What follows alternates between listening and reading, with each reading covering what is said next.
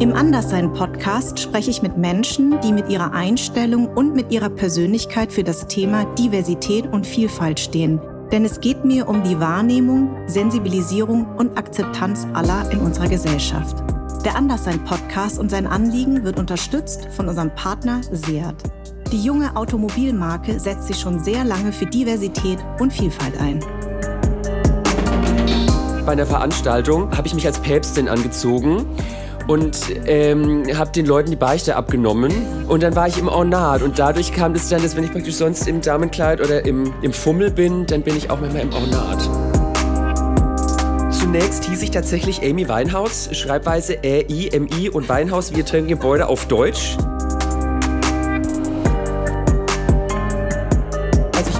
Lange nicht gewusst, was ich mache beim Travestieren. So, ich hatte am Anfang so ein Bild so, äh, der Transvestit, der muss immer besoffen sein, wenn er praktisch aus dem Backstage rausläuft, immer schlecht gelaunt sein und immer mit möglichst vielen Kraftausdrücken um sich werfen. Das war jahrelang mein Bild. Ich war eigentlich schon immer ein Mädchen. Ich fühle mich auch innerlich wie ein Mädchen. Ich sehe halt nur äußerlich nicht so aus. Um Weiblichkeit zu leben, muss ich mir nicht den Penis absäbeln lassen.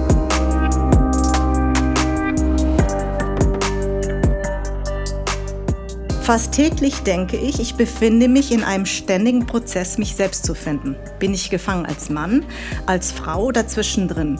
Wo ist mein Platz? Rein anatomisch lege ich Männliches an den Tag, auch wenn ich mich nicht als den Durchschnittsmann bezeichnen würde.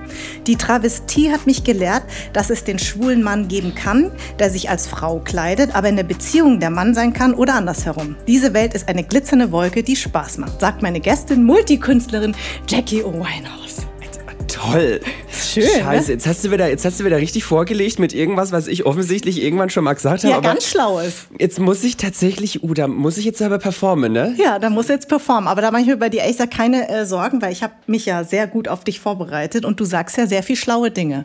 Manchmal unanständig, Danke aber das sehr. darfst du ja. Ja, also ich denke, unanständig darf ruhig mal sein. Finde ich auch. Weil das rüttelt die Leute auch beim Zuhören dann nochmal wach weil ich weiß nicht, ob es dir vielleicht auch so geht, sehr verehrte Zuhörer, die Ihnen da draußen vielleicht auch so, so ähm, Nachrichten gucken, da kommen dann immer zumindest auch bei mir ganz viele Begriffe, die ich noch nicht so oft gehört habe oder wo ich auch nicht weiß, was es ist. ja. so, ah, Politik also. Und wenn dann mal jemand was Blödes zwischendrin sagen wird, dann wird, glaube ich, äh, die, die Mehrheit der Zusehenden auch das Gehirn wieder ein bisschen anknipsen. So, weil dann werden sie immer so wach und denken sich, ach, hat der jetzt Sau gesagt? Das kann ja nicht sein. ja, und außerdem wird man ja wach, ne? wenn man mal, mal so was Unanständiges sagt. Eben. Oder? Das weckt ja so ein bisschen die Sinne. Also, liebe Jackie, im wirklichen, äh, oder im anderen Leben, nicht im wirklichen Leben, das darf man ja gar nicht sagen, weil ich fand das ganz toll. Du hast mal bei äh, Kurt Krömer, bei Schick Krömer gesagt, was ist denn wirklich? Ja. Weil dieses wirklich kenne ich ja auch. Äh, wo kommst du denn wirklich her? Ja, genau. Ne? Da sind wir bei dem Punkt so. Genau. Und deswegen sage ich nicht wirklich in anderen Leben. Kann man das so sagen? Heißt du Sebastian? Oder ist das, ist es doof? Oder wie würdest du das benennen? Nee, also das Ding ist, ähm, den kompletten Vornamen kriege ich immer nur von meinen Eltern zu hören, wenn die Kacke am Dampfen ist. so. Deswegen gehe ich dann schon ja. so ein bisschen in Deckung und denke so, scheiße, jetzt erstmal weg. Ja. Ähm, aber sonst hat sich tatsächlich, aber ich glaube, das hat auch was mit der Entwicklung zu tun, die ich durchschritten habe, Sebastian so ein bisschen verabschiedet. Also ich bin ja immer noch die gleiche Person, sage ich jetzt mal so, wie ich vor 15 Jahren war. Mhm. Aber ich habe eine Wandlung oder vielleicht eine gewisse Reife durchschritten und will mich jetzt nicht unbedingt an dem Namen aufhängen. Mhm. Ähm, ich kriege auch jetzt keinen Nervenzusammenbruch, wenn jemand Sebastian sagt, aber yeah. ich bin halt, Jackie ist so, das bin mehr ich. Mhm. Das ist meine Natur eher. Und ich glaube, da hängt das so ein bisschen einfach der Rattenschwanz äh, der Travestie oder dem Queersein dran, schon mal durch den Namen so ein bisschen aufzurütteln. Was? Jackie ist doch ein Mädchenname, du siehst aber aus wie ein Junge. Vielleicht rührt es daher bewusst, unbewusst. Ähm, kann ich so tatsächlich gar nicht genau beantworten. Aber wenn du, ähm, gehst du immer geschminkt aus dem Haus? Nee, ne? Also, wenn ich morgens aufwache und die Augenringe bis in Ausschnitt hängen, denke ich so, so ein kleines bisschen Concealer. Ja. Aber so das äh, volle äh, Travestie-Make-up, sage ich mal, das ist schon eher berufsgebunden. Also ich mhm. habe ich weiß nicht, du kennst es ja vielleicht auch, du bist auf irgendwelche Veranstaltungen eingeladen, du musst über einen roten Teppich latschen. Mhm. Eigentlich wäre Jogginghose, T-Shirt und Latschen und Couch zu Hause geiler. Ja. Aber dann ziehst du dir halt was Flottes an und äh, dir schmerzen die Füße von den High Heels, aber du gehst dahin und das ist dann Job, obwohl du ja dafür keine Bezahlung kriegst in dem mhm. Sinn, aber es ist ein Arbeitsding. Mhm. So. Und wenn ich jetzt irgendwo eingeladen bin auf eine Veranstaltung, dann fühle ich mich einfach ähm, mit einem Mini-Kleidchen und äh, High Heels, die zwar sehr wehtun, aber trotzdem schön aussehen, wohler als in einem Anzug. Ah, das finde ich so schön, dass du das sagst, weil ich bin ganz schlecht in High Heels. Ich habe immer so Sitzschuhe. Die sehen immer gut aus. Kennst du das? Ja, genau. Ja, ja du hast gerade das Schuhe angenau. Die sehen, die machen mega Beine und das, ja. damit latschst du einmal über den roten Teppich und dann hoffst du, dass du irgendwo sitzt. Genau. Ja? Genau. Also ich hatte jetzt auch, äh, ich muss Ihnen auch mitteilen, ich war zuerst im falschen Gebäude gerade und dann einmal im anderen Gebäude ganz nach oben, dann wieder nach unten über die Straße, ums Eck rum und hier wieder hoch. Ich habe jetzt schon gemerkt, so, vielleicht so betäubende Fußcreme oder ein Beil und gleich abhacken wäre eigentlich ganz schön, aber jetzt darf ich ja zum Glück sitzen. Genau. Und wenn du aber nicht in Travestie bist, möchtest du dann auch Jackie genannt ja. werden? Schon. Also, also Jackie ist dein, dein, dein Lieblingsname. So ja. möchtest du. Das ist dein Name. Einfach. Ja. Punkt. Also ähm, ich bin ja immer ich, ungeachtet meines Äußeren. Mhm. Natürlich, wenn ich jetzt einen Job habe, ich muss moderieren oder mhm. auf einer Bühne stehen, wo 500 Leute zugucken, dann drehe ich da natürlich auf. Hm. Und dann geht es vielleicht mit äh, einem spitzen BH und einem tiefen Ausschnitt ein bisschen besser, weil man damit dann oder weil ich damit viel besser kokettieren kann. Ja. Aber ich kann genauso in einem schlampigen Minikleid äh, über Umweltproblematik sprechen, mhm. kann mich aber auch in der Jeans und einem T-Shirt daneben benehmen. Weißt du? Ja, ich weiß, was du meinst. Trotzdem habe ich irgendwo gelesen, deine Eltern, die ja sehr offen sind, haben dich noch nie im, im Fummel gesehen. Stimmt Live das? Live Tatsächlich? Guten Morgen. Ja. Live tatsächlich noch nie. Also die sind äh, offen und haben sich nie dagegen gewehrt. So, ich meine, die haben mir, als ich drei war, das erste Tütü gekauft. Ja. So. Ähm, Weil du dir das gewünscht hast? Ja, ja. also ich habe eine Schwester, die ist drei Jahre älter als ich. Mhm. Die ist auch super Glitter, falls du zuhörst. Hi. und äh, die war zur Fastnacht eine Ballerina. Ich glaube, ihr Tütü war gelb mit so einem silbernen Glitzerrand am, am Tüll aus. Und das fand ich so toll. Ja. Das, das möchte ich auch. Ja. Und dann meine Eltern, toll wie sie waren, haben mir ein hellblaues Tütü gekauft. Ach, und dann bin ich mit drei Jahren äh, auf dem Fasching in Oberfranken durch die Sporthalle mit Konfetti gerannt und war die Königin der Nacht. So. Und ich muss sagen, da bin ich, äh, da bin ich meinen Eltern ein bisschen sauer gegenüber. Die kriegen den Arsch im Ende nach Berlin. So. Mhm. Warum nicht? Ähm, haben, sie, haben sie was gegen eine Großstadt? Also die sind tatsächlich richtige Landmenschen. Mhm. Und die verreisen gerne mit dem Campingwagen. Da muss der Hund auch immer mit. So. Geil. Stadt ist nicht äh, das ihre. Mhm. Das, das letzte Mal, dass sie da waren, das war an Weihnachten vor vier Jahren, glaube ich. Aber da war Weihnachten so, wir sitzen an der Tafel, haben gekocht irgendwie und mhm. äh, habe ich natürlich was anderes zu tun, als mir erst noch zwei Stunden lang das Gesicht anzumalen. Ja. So. Aber es gibt für dieses Jahr auf jeden Fall den Plan, dass sie mit ihrem Wohnwagen am äh, Berliner Stadtrand parken. Ja. Da habe ich nämlich gemeint, es gibt tolle Campingplätze, auch am Stadtrand. Das heißt, die Ausrede zählt nicht mehr. Ja. Und dann äh, müssen sie sich tatsächlich mal Travestie live äh, auf der Bühne geben, in der Hoffnung, dass sie dann mit einem Gefühl der Glückseligkeit nach Hause gehen oder so. Aber Sie haben sich ja schon Sachen im Internet angeguckt, ja. oder? Man sieht dich ja, also man, wenn man dich googelt, dann sieht man ja ganz viele. Und ja. ich glaube, bei Shea Krömer bei Kurte saßen sie tatsächlich dann vor der Glotze. Siehst du, und was haben sie da gesagt? Die waren total stolz und begeistert. Also ich muss gestehen, ich war in Kurt Frisser ein kleines bisschen verknallt, als ich noch jünger war. Hast du erzählt? Ja. Da ist er gleich drüber gegangen und ich so, Mensch, da wäre ich ja richtig drauf eingegangen. Ja. ja.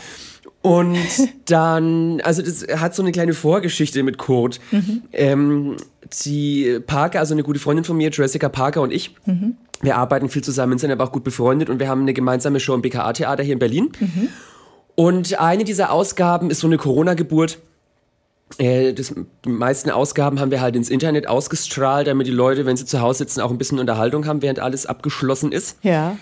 Und eine dieser Ausgaben, die ging etwas die war nicht ganz so schön wie die anderen, sage ich mal. Ja. Und äh, da wäre eigentlich Merit Becker Gästin gewesen, die hat aber kurz zuvor abgesagt. Mhm. Und weil Merit Gästin gewesen wäre, gab es eine zusehende ich weiß nicht, Redakteurin oder irgendwas vom äh, RBB. Ja. Und die hat dann eine Kritik über uns verfasst, also einige Sachen, die sie erwähnt hat, die stimmten auch. Also die Parker hatte leicht die Lampen an, was das Ganze etwas unkoordiniert gemacht hat. Aber sonst hat die Kritik halt auch sehr viele heterosexistische Einschläge gehabt. Aha. Und das wollten wir halt nicht auf uns sitzen lassen. Und dann haben wir praktisch ein KommentatorInnen-Video zu dem KommentatorInnen-Beitrag von Toxic Ute, so heißt die, mhm. gemacht. Und ich glaube, eine ihrer Bezeichnungen war äh, Transen Trash, Tresengelaber und das andere war irgendwas mit schlüpfrig auf jeden Fall. Mhm. So. Und äh, wir haben dann unser KommentatorInnen-Video hochgeladen bei äh, Instagram und dann schreibt Kurt aus dem Nichts heraus bei mir einfach nur so drunter, bitte bleibt schlüpfrig. Ich ganz Ach, toll. Oh. Kurt Krömer findet, wir sollten schlüpfrig bleiben. So machen wir es dann jetzt auch in Zukunft. Und somit sind wir in Kontakt getreten und dadurch ah. ist er dann bei uns in der Show gelandet und ich dann bei ihm. Ah. So war das. Ach, wie toll. Ja. Und sag mal, ähm, ich, ich bin mir natürlich immer bei dem Wording total unsicher. Ne? Ich auch, ja. offen gesagt. Okay, aber du sagst ja zum Beispiel selber so Transe. Ist das, ist das okay, wenn man das sagt? Nee, also, eigentlich nicht. Ne? Nein, ne? ähm, also der Begriff Transe ja. ist was was zweischneidiges, sage ich mal. Also ich dachte immer, es wäre Kurzform für Transvestit. Mhm. So was halt der Mann im Kleid ist, in Anführungsstrichen. Und wenn man der herkömmlichen Definition glaubt, ist es halt auch der Mann im Kleid, der dadurch so ein bisschen vielleicht Erregung erfährt. Mhm, ne? mhm. Und so im Berliner Slang oder halt im deutschsprachigen Raum waren Drag Queens auch schon immer Transen. Mhm, mh. Solange ich denken kann und solange ich das selber mache, waren es Transen. Deswegen habe ich ja. mich da nie dran gestoßen. Ja. Und dann habe ich von einer guten Bekannten, Hannah Corrales, ja. äh, könnt ihr sehr gern folgen, Transaktivistin, die ist super, ähm, erfahren, dass es eigentlich äh, negativ bewertet ist und ein Schimpfwort für transsexuelle Frau oder äh, Transperson bedeutet. Ah. So, das war mir ganz lange nicht bewusst. Mhm. Ähm, und dann habe ich gedacht, okay, dann mache ich das einfach wie mit dem Begriff schwul, der ja damals auch vorwiegend äh, negativ mhm. belastet war und ich äh, belege den praktisch nur mit positiver Energie. Mhm. Aber sowas zu machen zieht sich und dauert lang und da mal die Aufklärungsarbeit zu leisten mhm. bei Leuten, die praktisch aus dem ähm, Trans-Universum kommen und sich damit angegriffen fühlen, das ist nicht einfach. Deswegen bin ich eigentlich dabei, gerade zu möglichst also so gut wie möglich den Ausdruck Transe durch Transvestit zu ersetzen. Mir fällt es aber immer noch schwer, weil okay. ich das jetzt 15 Jahre lang immer zugesagt habe. Ja. Und es ist schwer. Weil man, weil viele sagen ja auch, ich ähm, aufgetranst. Genau. Na? Ne? Also deswegen habe ich das auch immer eher damit in ja. Verbindung gebracht. Also mhm. da habe ich äh, auch versucht, das abzulegen. Ich sage immer aufgerüscht, aufgefummelt, ja. ähm, äh, im Ornat. Ja. Geht auch ganz gut so. Im Ornat? Ja.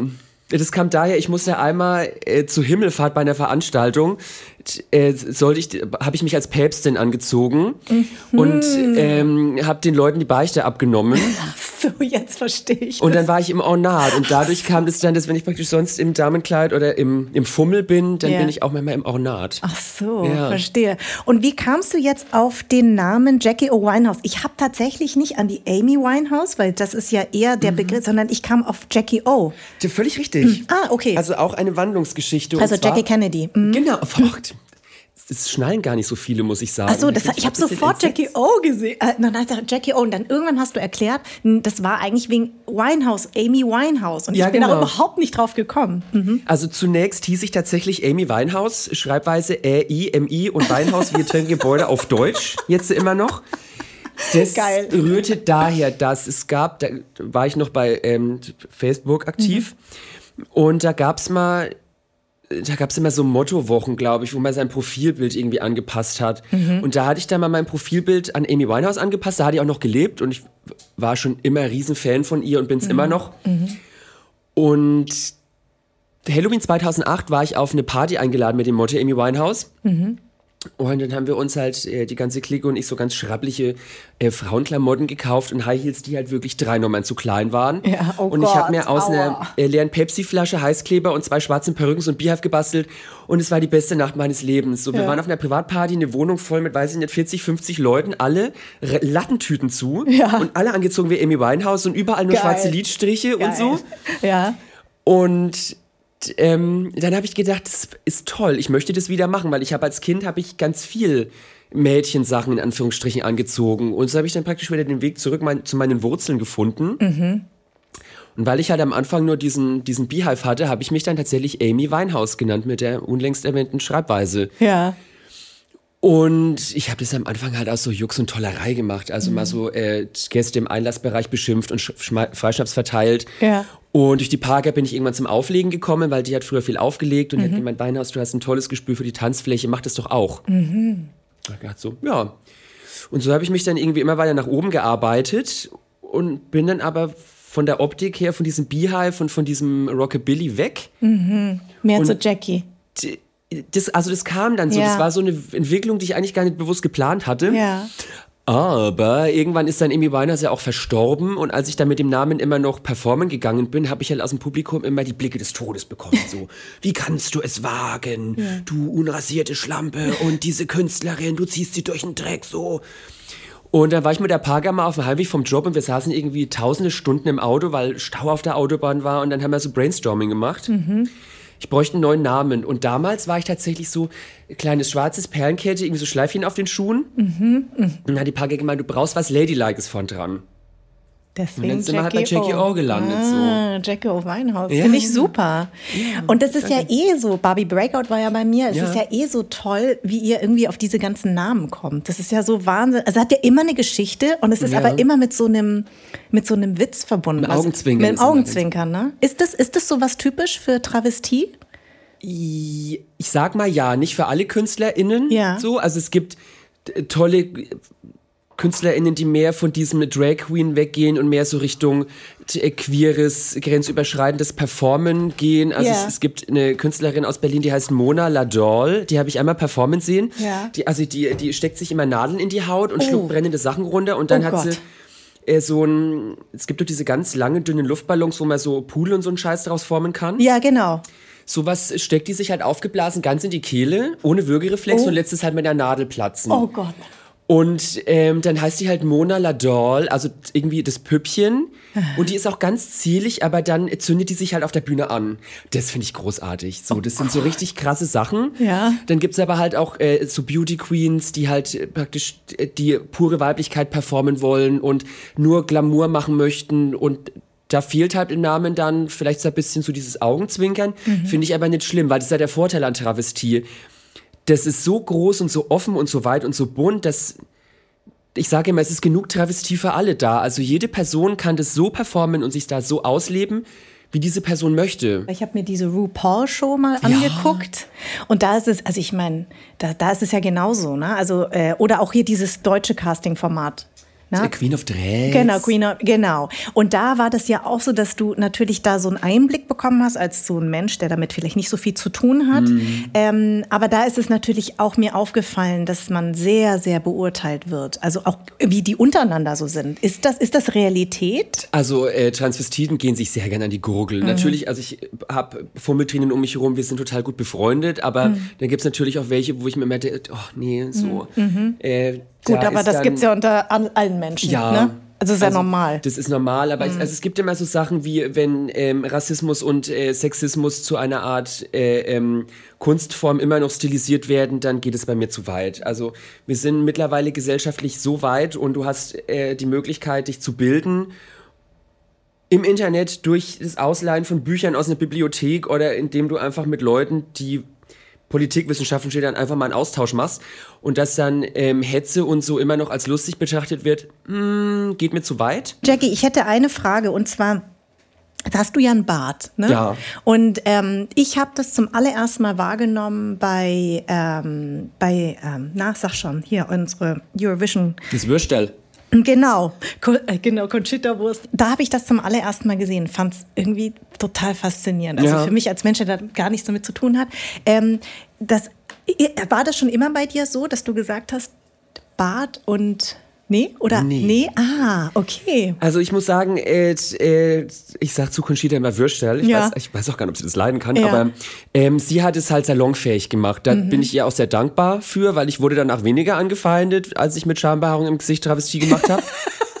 aber ich habe halt tatsächlich ähm, Kontakte zu so äh, linker Punk-Travestie-Szene 1998 mhm. und da gab es schon immer ähm, Drags oder Travestie-KünstlerInnen, die mit unrasierten Beinen und unrasierten Achseln und unrasierten Gesichtern auf die Bühne sind. Ja. Aber das ist halt so nischig und so klein gewesen immer, dass das nie groß wurde, dass das niemand bemerkt hat. Mhm. So. Mhm. Jetzt, dass das praktisch ein Weltstar macht, mhm. ist es eine Türöffnerin für alle neuen heranwachsenden Travestiepilze, die aus dem Boden schießen und die schießen aus dem Boden. Wirklich wie im, im Spätsommer, wenn es geregnet hat. So, und das ist super. Ja. Ähm, und weil Conchita hat jetzt auch eine Wandlung durchmacht. Also ich meine, wenn ich daran denke, wie die früher aussah, als sie ja. mit Rise Like Phoenix gewonnen hat, langes Haar, das stimmt. glamouröse Augen, ja. ähm, Abendkleider, wo du mal durchfeudelst, wenn du über die Bühne läufst. Ja. So.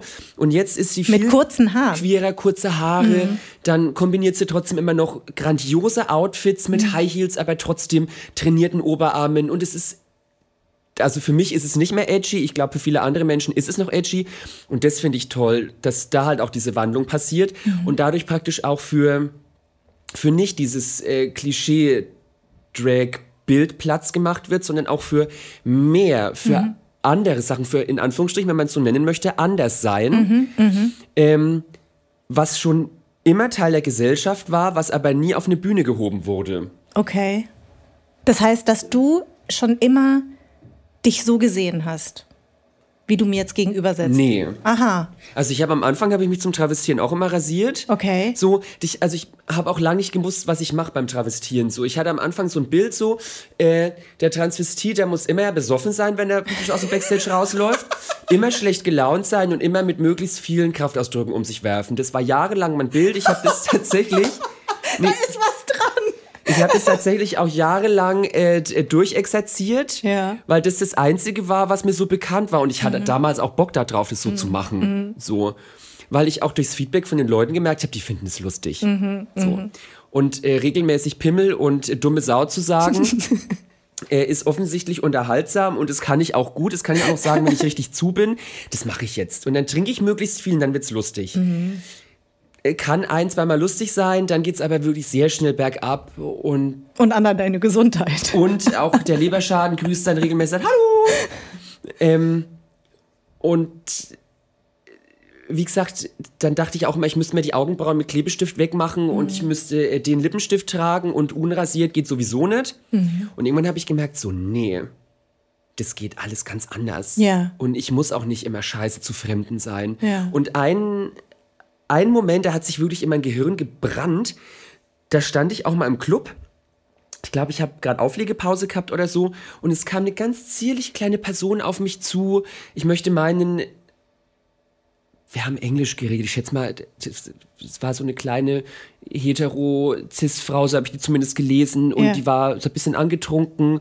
Ähm, aber total Feuer und Flamme, weil ich glaube, die war das erstmal in dem Leben in einem schwulen Club und da war es eh, ach, die ficken auf der Tanzfläche und, und Madonna und so.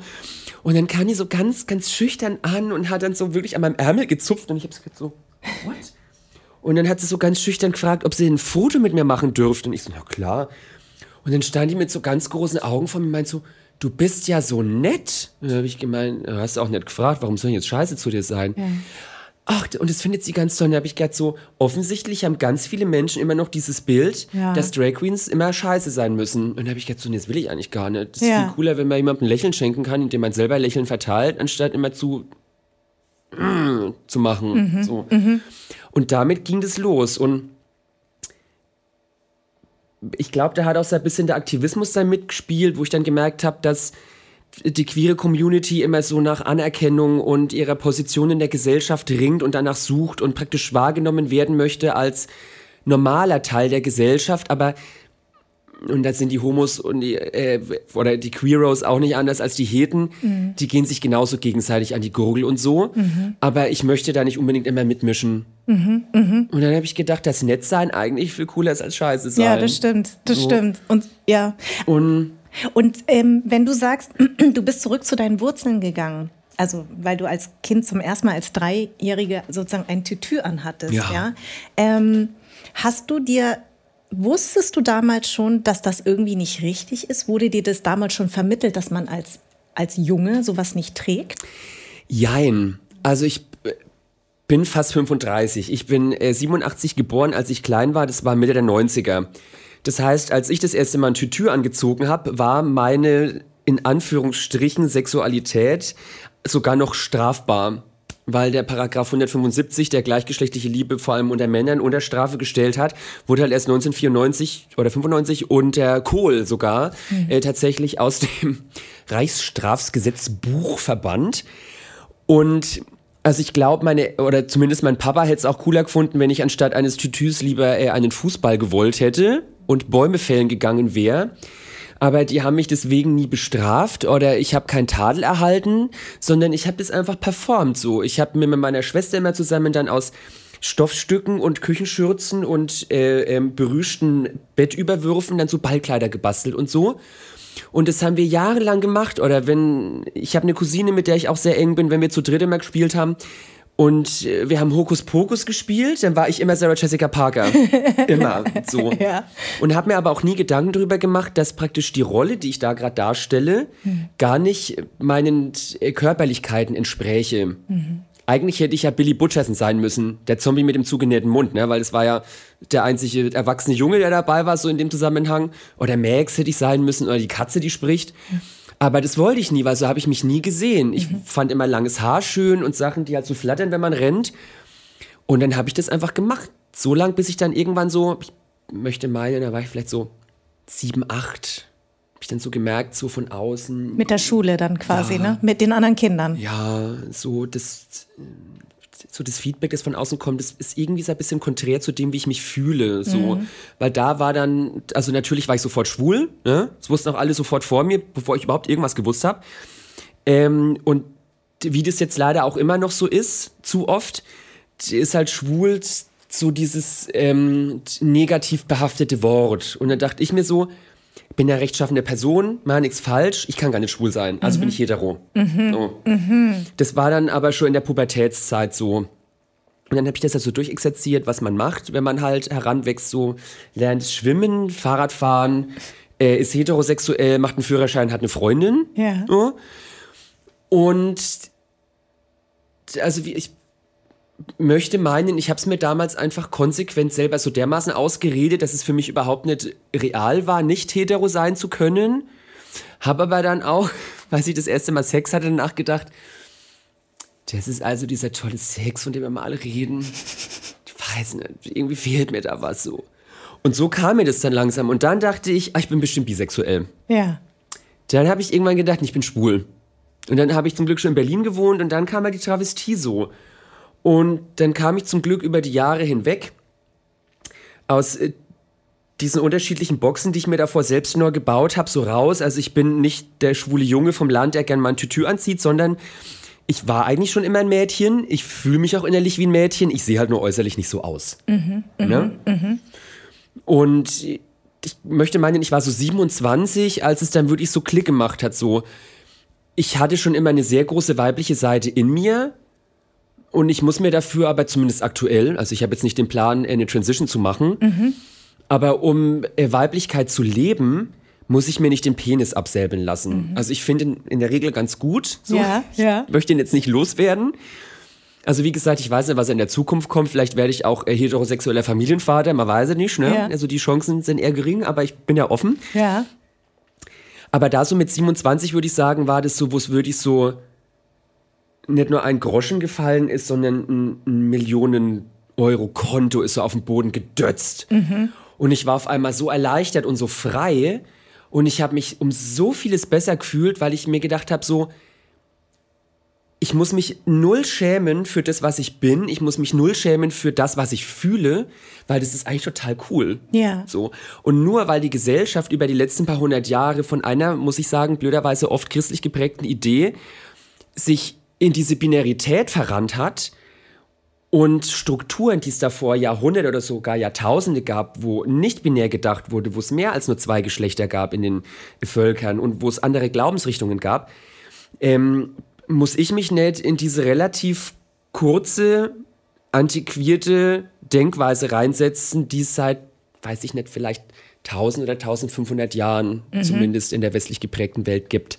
Konntest du aber mit oder kannst du für dich mit dem Begriff non-binär richtig was anfangen, dass du sagst, ich ich fühle mich eigentlich so? Oder kannst nee. du dich, nee, das nicht? Also ich, ähm, es, es war aber tatsächlich manchmal so ein bisschen, äh, manchmal fühle ich meine männliche Seite mehr und dann fühle ich mich damit auch wohl, aber das Weibliche überwiegt mhm. in der Regel. Mhm. So, mhm. also ich sehe mich auch mehr als weiblich als als männlich. Mhm.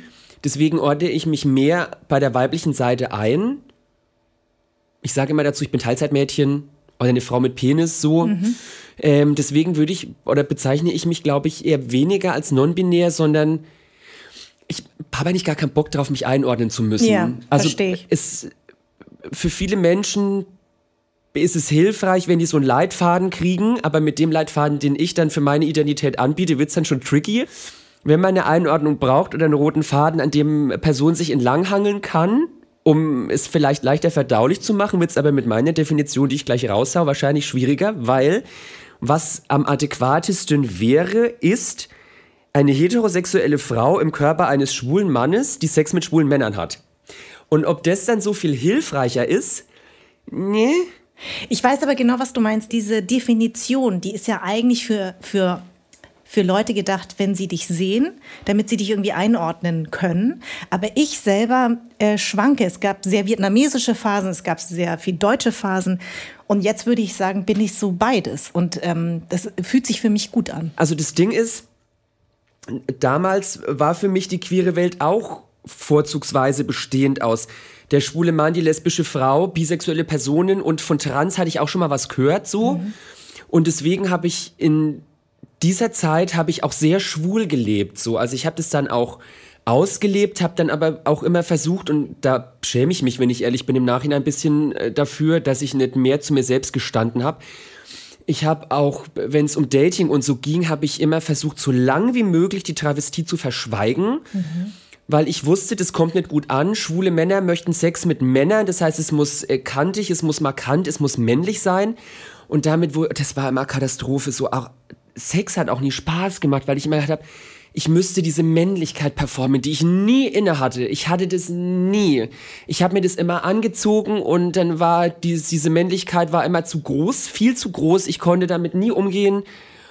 Und äh, dann ich war mir halt mit mir selber so unsicher, weil ich halt durch die Tundigkeit, sage ich mal, die ich in der Teenie-Zeit hatte, so viel Ablehnung erfahren habe. Ja. In der Schulzeit auch so. Deswegen habe ich gedacht, das will niemand. Ich will das auch nicht. Ich muss jetzt männlich sein. Ich mhm. muss tief sprechen. Ich darf nicht näseln. Meine Handgelenke dürfen nie abgebrochen sein. Und ich muss auf jeden Fall zum Sport. Da bin ich immer zum Sport gerannt und wollte Muskeln haben, was. Also, Sie sehen es nicht, aber Minka sieht es. Ja. Es sind äh, dünne Ärmchen, wo so ein bisschen was Schlabberiges dranhängt. also ich habe hab früher viel Sport gemacht, das hat nichts gebracht. Ja. Und dann habe ich mich selber in so einer äh, äh, Abwärtsspirale gesehen oder mich selber da reingeschubst so. Also ähm, es ging immer mehr nach unten, weil ich mit dem, was ich gemacht habe, immer unzufriedener wurde und nie das bekommen habe, nachdem ich mich gesehnt hatte. Und deswegen war dann, glaube ich, auch später dieses äh, Groschenfallen so erleichternd, weil ich dann gedacht habe, wenn du, der mir gegenübersteht, im Bett oder weiß der Geier wo, ein Paradebeispiel für Maskulinität brauchst, dann such das bitte woanders. Mhm. Das wirst du bei mir nicht kriegen. Aber ich muss mich auch nicht dafür schämen, dass es bei mir nicht kriegst. Wir passen einfach nicht zusammen. Ja. Und das habe ich mir früher nie selbst eingestanden, dass es so sein kann. Und würdest du sagen, dass die Travestie dich gerettet hat? Ja. Die rettet mich immer noch. Ja. Also allein über Corona, jetzt die, die ersten paar Wochen und Monate, wo halt so wirklich der Hardcore-Lockdown war, ähm, weil ich mich da mit äh, meinen Travestiefreundinnen im Privaten einfach zum Anmalen getroffen habe. Mhm. Also ähm, es gibt ja unterschiedliche berufstätige Menschen, manche so wie ich. Mich hat es halt voll erwischt. Alle Clubs zu, alle Theater zu, keine, keine Festivals, keine Veranstaltungen mehr. Ja. Das ist weggebrochen. Und ich bin tagsüber noch als äh, Einlassdame in einem hochpreisigen Restaurant tätig. Gastro war auch zu. Ja. Und ich arbeite gern und viel und ich brauche so ein bisschen Druck und Stress und es war alles weg. Mhm. Und dann konnte ich mich mit Travestie und wenn es nur das Anmalen war, zu Hause ein bisschen rausholen so. Das war dann wieder, es war so ein Ablauf so, es war zwei Stunden Beschäftigung, fast ein bisschen meditativ ist es immer, wenn man sich dann selber das Gesicht anmalt und ich komme dann wirklich so ein bisschen runter. Mhm. Und das hat wirklich geholfen. Und dann haben wir halt einfach immer dann so ein äh, Brötchen dazu getrunken und hatten dann leicht einen Sitzen, haben dann tolle Fotos gemacht, wie wir uns einfach so fühlten. Und das war die perfekte Rettung über diese äh, drögen, deprimierenden Corona-Monate. Oder jetzt auch, wenn ich stressige Tage oder Wochen habe und den ganzen Tag schon voll hatte, aber weiß, ich muss abends nochmal auf die Kacke hauen und performen und gut sein und auch gar keinen Bock habe, mich jetzt zwei Stunden lang ins Bad zu stellen, merke ich trotzdem, sobald ich anfange, dass ich voll runterkomme. Mhm. Das ist total so. Die Frage, die ich mir nur stelle, ist ja, ihr strahlt ja wirklich eine totale Lebensfreude aus und ihr seid ja wahnsinnig gut drauf, ob das nicht wahnsinnig anstrengend ist auch. Also ja. die, weißt du, dieses Bild zu entsprechen, ah, jetzt kommen die Travestiekünstler und jetzt geht's wieder voll und huhu und haha und haha und so. Also, äh, das ist tatsächlich so und es ist sehr zehrend. Also ich mhm. liebe meinen Job, aber der ist auch irrsinnig anstrengend. Mm, also so dieses Auflegen und äh, da einen Alltag zu haben, das ist schon zu lang her. Ja. So, da bin ich ein bisschen raus, aber ich merke das, auf der Bühne zu stehen. Mhm. Ähm, Leute gehen ja ins Theater, weil sie Unterhaltung und gute Energie haben wollen und die saugen das. Natürlich, ich kriege das auch zurück. Applaus ist geil. Ja. Das nährt. Ja. Aber ähm, wenn du dann zwei Stunden auf der Bühne gesessen hast und hast dich um Kopf und Kragen moderiert, dann da runter zu gehen und ins Backstage zu gehen, es ist eine sonderbare Mischung an Gefühl. So, also es fühlt sich wahnsinnig gut an. Ich denke auch, dass da viel äh, so Endorphine irgendwie mit rauskommen und weiß der Geier was, was der Körper noch alles ausschüttet, wenn er irgendwas schön findet. Ähm, aber das macht auch so müde. Und ähm, wir hatten Thomas Hermanns mal, glaube ich, zum Talk äh, im BKA-Theater. Da war ich aber auch nicht als Co-Moderatorin auf der Bühne, sondern ich glaube bloß Gästin. Und ich meine, Thomas ist auch schon seit 3000 Jahren im Business. Ich meine, das ist ein Ackergaul äh, ja. der Kunstszene so. Ja. Der macht auch nicht mehr so viel wie früher, aber der, also sein Partner hat ihn dann gestützt, als er von der Bühne runter ist, weil der wirklich auch ziemlich fertig war. Mm. Und das Gefühl kenne ich gut. Du gehst dann da runter und du bist komplett leer. Ja. So. Und ich meine, also ich kann auch nicht jedes Mal, wenn ich irgendwo einen Job habe, äh, mich abschießen, so. Ähm, aber es ist tatsächlich so, vielleicht ein, zwei Gläschen Sekt, das geht schon, aber am nächsten Tag ist dann das Erschöpfungsgefühl vom Performen manchmal stärker als ein Kater tatsächlich. Mhm. Also so nach Hardcore saufen, wenn ja. ich sagen darf. Ja, ja, natürlich darfst du das sagen. Und ist es denn eigentlich so, dass du, wenn du sagst, die private Jackie, ist die eigentlich anders?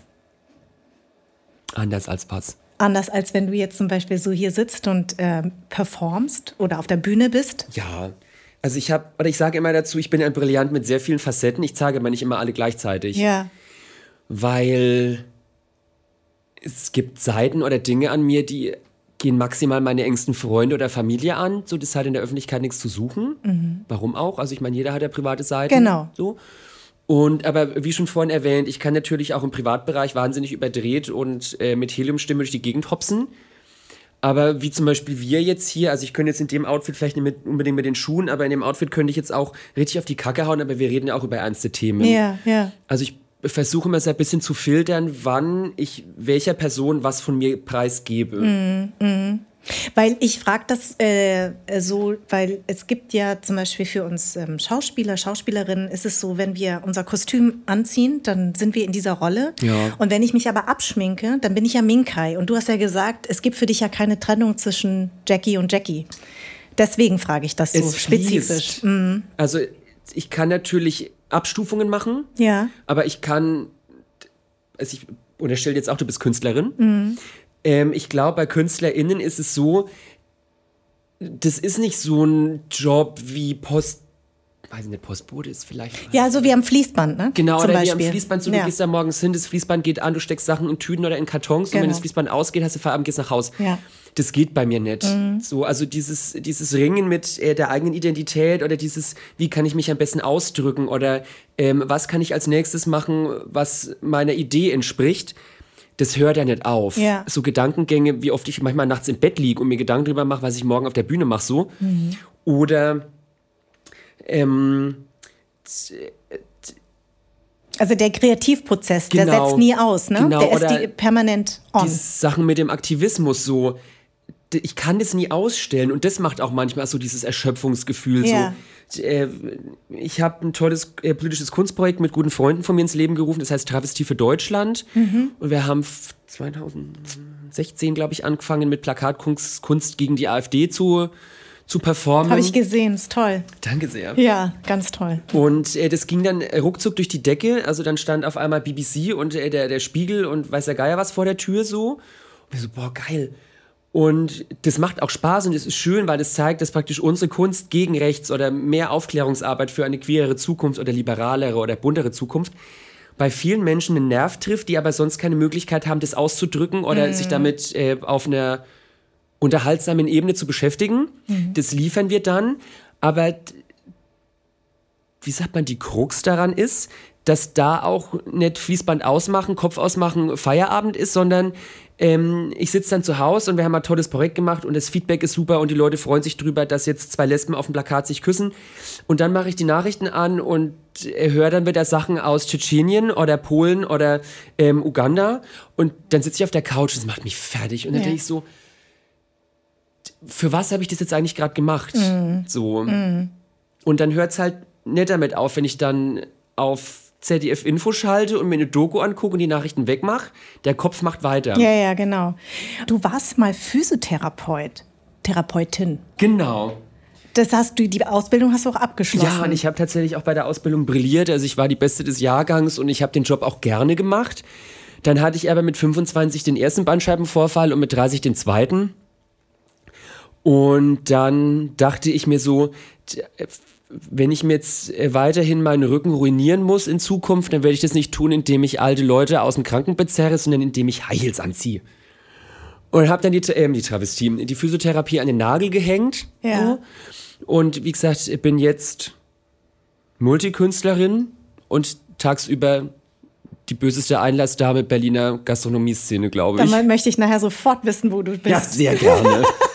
das möchte ich schon wissen.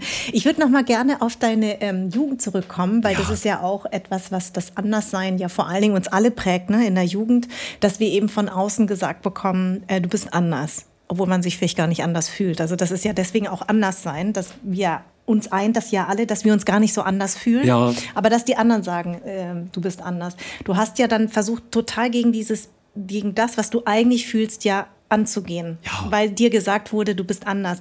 Ähm, war das auch für dich ein Grund, warum du nach Berlin gegangen bist? Weil du gesagt hast, da könnte es sein, dass ich so sein kann, wie ich bin? Nicht bewusst. Also ich wollte auch nie nach Berlin am Anfang. Ich war mal auf Klassenfahrt hier und habe gedacht, boah, es ist scheiße. Ja. Es ist alles so dreckig und die Leute sind so beschissen und es riecht überall und da. Und dann habe ich aber über eine damalige Schulfreundin äh, meine erste Mitbewohnerin kennengelernt und wir haben uns sofort, also es war wirklich wie Faust in die Fresse, mhm. verstanden. Mhm. Und bevor ich nach Berlin gekommen bin, war ich ein halbes Jahr in München und da ist dann meine damalige Beziehung auch äh, dahin verschieden, wortwörtlich tatsächlich so. Ja. Und dann habe ich gedacht, ich muss aus München raus, ich ertrage das hier nicht. Mhm. Und dann wollte ich Maxen Kenn eigentlich ich. bloß äh, für ein, zwei Wochen in Berlin besuchen und sie hatte gerade ein WG-Zimmer frei. Ach so. Bin ich einfach hier geblieben. Nein. Ja. Und aber ähm, hast du jetzt das Gefühl, das ist wirklich schicksalhaft? Also da fing ja. doch das mit der Travestie doch auch an. Ja. Also ich, also ich möchte meinen, ähm, ich, ich sage immer zu Berlin, es ist meine Perle und meine Sau zur gleichen Zeit. So. Ja. Also ich liebe die Stadt, es ist hier wundervoll, aber manchmal könnte ich auch einfach nur um mich schlagen. Ähm, ähm, aber das war also es, ich kam irgendwie wie die Jungfrau zum Kinde, glaube ich, dann in diese Stadt. Also es war ja nie geplant, aber ich war dann hier und ich bin einfach mit meinem Rucksack voll drei Schlüpfer und einem MP3-Player geblieben. So, und also Maxen, oder die wohnt immer noch im Bergmann-Kiez und ums Eck war damals das alte Schwutz am Mehringdamm. Wo du ja Dekorateuse warst. Ich war Dekorateurin, fast mhm. zehn Jahre lang im mhm. Schwutz. Ja. Und wenn ich früher in Bayern immer feiern gehen wollte, also ich komme halt vom Arsch von Oberfranken, ich musste immer bis nach Nürnberg oder München fahren mhm. zum Feiern. Mhm. Und weil ich auch immer die war, die am allerweitesten weg wohnte, war auch ich immer die, die, die auf dem Weg ist. alle eingesammelt oh, und auf dem Weg wieder abgeliefert hat. So. Oh und dann konnte ich jetzt zum ersten Mal zu Fuß innerhalb von acht Minuten zu einem Club laufen, mhm. konnte dann auch endlich mal einen Sekt trinken oder einen ja. Schnaps und musste nicht nüchtern sein. Und so fing es an, dass ich in diesem Nachtleben gelandet bin, in diesem schrabblichen Kellerclub. Und da habe ich auch zum ersten Mal wirklich so richtig queeres Leben mitbekommen. Weil, also wie gesagt, ich war in München und Nürnberg auch schon fahren oder in Bamberg auch. Aber das war schon immer, da gab es halt die schwule Party und die lesbische Party und sonst nix. Mhm, mh. Das hieß auch damals immer noch rosa feiern gehen. Ach so. Ganz fürchterlich so. Und dann hatte ich auf einmal dieses riesengroße Buffet an, an Häppchen und Getränken, weil ich gerade so, jetzt kann ich zuschlagen. Mhm. Ich war so angefixt und ich war auf einmal, selbst wenn ich mir damals noch auf meine Sexualität oder Geschlechtsidentität irgendwie noch viel eingeredet habe, war ich aber trotzdem nachts endlich frei mhm. und musste mich da nicht wirklich, so zumindest bei der Tanz, auf der Tanzfläche oder an der Bar groß verstellen. Ja. Und dann bin ich irgendwie aus Versehen, weil ich mir mal beim DJ, der damals Abteilungsleitung der Ausstattung im Schwutz war, was gewünscht habe, ein Lied, was er auch nie gespielt hat. Babsi Knoge, wenn du zuhörst, ich hasse dich immer noch dafür. Ähm, das lieben nämlich DJs gar nicht, ne? Wenn ich weiß, ich hasse es auch. Ja, wenn Oder wenn Leute kommen und sagen, genau. spiel mal was Gutes. Ja, genau. Ja, ja denkst du dir? Ja, genau. Sehr gerne, denke ich mir dann. Ja, und so bin ich da dann als Dekorateurin gelandet. Und dann hatte ich von allein, ohne dass ich mir groß irgendwie Mühe geben musste, Zugang zu diesem queeren Leben, also Einblick in, in diese Hinterzimmer, was passiert in einem queeren Club so, was gibt's da alle für Menschen? Mhm. Da sind ja nicht nur schwule Lesben und bisexuelle Menschen, es gibt Leute, die, die nennen sich transident. Mhm. Es gibt was, das heißt Intergeschlechtlichkeit. Was ist es? Und dann hatte ich halt auch, ohne dass ich das irgendwie groß forciert hatte, auf einmal Kontakt zu den queeren Größen. Also Gloria Viagra, Ades Zabel, Biggie van Blond, solche Leute, die sind da an und ausgegangen und ich war auf einmal mit denen per Du. Ja. Yeah. Und stand immer hinter dem DJ-Pult, hab mit denen Schnaps getrunken und weiß der Geier was. Und dann dachte ich so, ja, so, das wollte ich schon immer. Ich möchte auch die Königin in der Nacht sein und so ist es dann passiert. Es gibt ja Männer, also vor allem Cis-Männer, ähm, die, die wahnsinnige äh, Ängste haben, wenn sie einen Mann in Frauenkleidung sehen. Was glaubst du, ist das genau? Das, also ich glaube, das ist von Person zu Person unterschiedlich. Mm, viel hängt an der Erziehung und an der Gesellschaft, aus der diese Person stammt. Mhm. Da wird viel mit auf den Weg gegeben, was einfach falsch ist, was äh, menschenverachtend ist und was auch einfach total out, also aus der Mode ist. Ja. So. Ähm, was ich aber auch oft erlebe, ist, dass solche Menschen dann selbst tatsächlich queer sind und durch besonders heterosexistisches Performen mhm. versuchen darzustellen, dass sie selbst gar nicht schwul sein können, weil sie das ja so sehr hassen. So. Ähm, also wie sagt man immer, geschlagene Hunde bellen oder mhm, so. Ich weiß nicht, ob das da mhm, zu 100% passt, aber das geht oft in die Richtung. Und ähm, ich habe auch schon oft erlebt, dass es viele Leute einfach nicht wissen oder äh, sie wissen nicht, warum sie hassen. So, mhm. ich hatte auch mal einen Dreh tagsüber, da bin ich auch mal am Potsdamer Platz gelaufen tatsächlich mhm. ähm, und im Fummel und es war am helllichten Tag an einem Samstag Sonnenschein und so und dann saß da so ein Typ auf der Bank und glotzt mich halt direkt an und wenn mich jemand anguckt und ich gucke zurück, sage ich halt Hallo, ne? Und als Antwort kam verpiss dich und ich spreche die Nase und ich so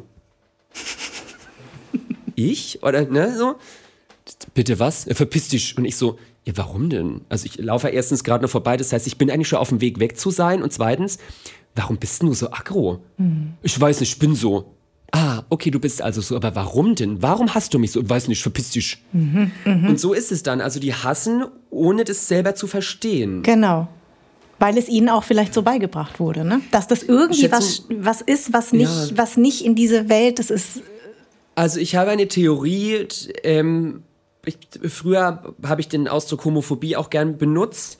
Mittlerweile tausche ich den meistens aus mit Heterosexismus, weil das mehr abdeckt, weil das dann, wenn es zum Beispiel bei über, also wenn es um Übergriffe bei Transmenschen geht, die ja an sich zum Beispiel gar nicht zwingend homosexuell sein müssen, passt halt Homophobie nicht. So, mhm. aber ähm, in dem Zusammenhang sage ich dann trotzdem gern mal, dass Homophobie eigentlich äh, Frauenfeindlichkeit ist, weil Homophobie trifft vorzugsweise die Männer, die eben nicht der Männlichkeit entsprechen, die im Bett passiv sind, die abgebrochene Handgelenke haben, äh, die vielleicht mehr gern Make-up tragen oder sich mal die Nägel machen lassen. Also irgendwas Weiches äh, ausüben, was praktisch eher der Weiblichkeit zugeordnet wird. Und die Frau ist ja in der Gesellschaft immer noch ähm, äh, praktisch Ware oder Person äh, zweiten Ranges so. Die Frau ist die, die durch den Penis erniedrigt wird, die die Beine breit machen muss, wo der Mann mit seinem großen, starken Schwert in die Scheide eindringt, wortwörtlich so. Und bei den Männern, beim Analsex, ist es ja dann praktisch die anale Erniedrigung, weil du hast halt keine Vagina, wo du was reinstecken kannst, sondern bloß den Hintern. Mhm. Und deswegen ist es ja auch bei vielen Typen, die halt gerne Männer ficken, mhm. die sind ja auch nicht schwul, weil die sind ja nur aktiv. Ah, ist interessant. Und du hast auch mal in einem Podcast gesagt, dass du Phobie auch nicht richtig findest, sondern eigentlich Hass. Ja. Weil Phobie ist ja etwas, das ist eine Angst, Angststörung. Ist ja Angststörung oder genau, und das kann man ja auch heilen. Ja. Also Ne, wenn man, ich habe zum Beispiel eine Spinnenphobie. Ich weiß, ich müsste mal so eine Spinne äh, über meine Hand krabbeln lassen, dann wäre es wahrscheinlich weg. Aber du sagst eben, dass Phobie, das Wort an sich eigentlich irreführend ist. Also ich bin keine Germanistin, mhm. so ich kann es jetzt nicht völlig zerlegen, aber wenn ich eben an das denke, was ich in der Ausbildung mitbekommen habe, und da hatte ich ja Psychologie und äh, so einen Haufen an lateinischen Wörtern, ja. der ja in dem Zusammenhang äh, Anwendung findet ist es nicht wirklich passend, weil oft sind es keine Angststörungen, sondern halt einfach Ablehnung mhm. oder äh, eine von außen eingeimpfte Wut. Ja, auch wie man zu sein hat, also wie man darauf genau. reagieren soll, ne? Ja. Also Jackie O'Weinhaus, das war ähm, bezaubernd mit dir. Danke ebenso. Und ähm, ich habe viel gelernt und ich fand das toll. Vielen Dank, dass du mein Gast warst, meine Gäste. Anytime. Weise. Anderssein ist eine Produktion der Fahn und Pracht Company. Idee und Konzept stammt von mir, Redaktion Anja Prinz und ich, Schnitt Anja Prinz, Soundmixing und Editing Henry Uhl, Redaktionsassistenz Saskia Schildwach, Musik Perry von den Beethovens und zuletzt möchte ich mich bei Seat, der Amano Group und alle, die diesen Podcast unterstützen, bedanken.